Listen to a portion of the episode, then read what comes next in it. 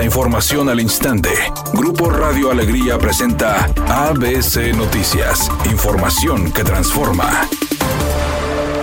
Última oportunidad. Si no has actualizado tus placas próximas a vencer, hazlo antes del 30 de junio y aprovecha los montos máximos según el modelo de tu vehículo.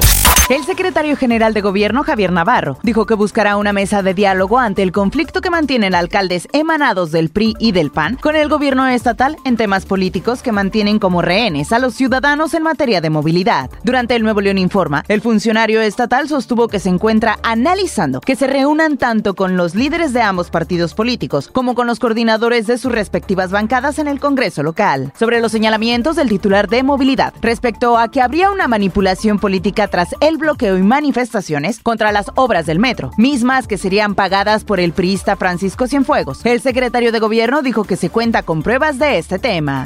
Y el conflicto entre los alcaldes del PRIAN y el gobernador Samuel García continúa. Y según lo expresado por el mandatario, si los ediles no quieren dar permisos para realizar las obras, estas se irán a otros municipios. García Sepúlveda expuso que algunos metropolitanos se ponen sus moños para entorpecer los proyectos del Ejecutivo, mientras otros piden la inversión a gritos, por lo que señaló que no va a negociar con líderes partidistas no electos, poniendo de ejemplo a Francisco Cienfuegos y Seferino Salgado. Comentó lo siguiente. Tienes que ir a negociar con Paco o tienes que ir con Chefo. Pues ellos perdieron. La gente los quitó, no votó por ellos. ¿Por qué tiene que ir uno, un gobernador, a negociar?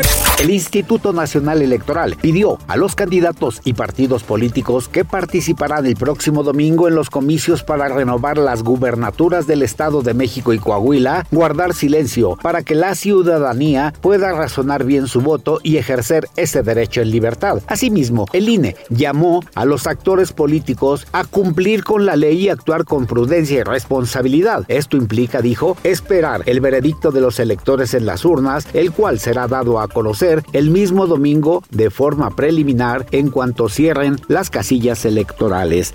ABC Deportes informa, fútbol de estufa en el fútbol mexicano, en Rayados, que si se va a ir Funes Mori, que el América lo quiere, que si Estefan también está en el aire, que el equipo de Monterrey quiere a Bruneta. Lo único que hasta el momento existe es que algunos equipos sí están teniendo jugadores. Por ejemplo, Cholos tiene a Carlos González ya firmado para la próxima temporada. Y bueno, el equipo de Cruz Azul ha firmado un delantero también eh, el Tuca Ferretti lo trae de Fortaleza, casi en 5 millones de dólares. Así que poco a poco empiezan a venir los refuerzos para el fútbol mexicano.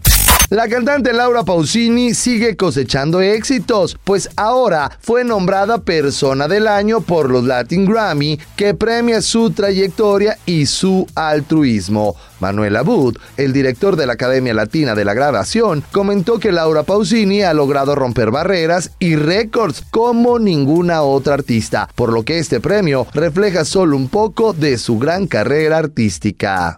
La temperatura actual en el centro de la ciudad de Monterrey es de 30 grados centígrados con un 50% de probabilidad de lluvia. Mi nombre es Claudia Guale. Buenas tardes. ABC Noticias. Información que transforma.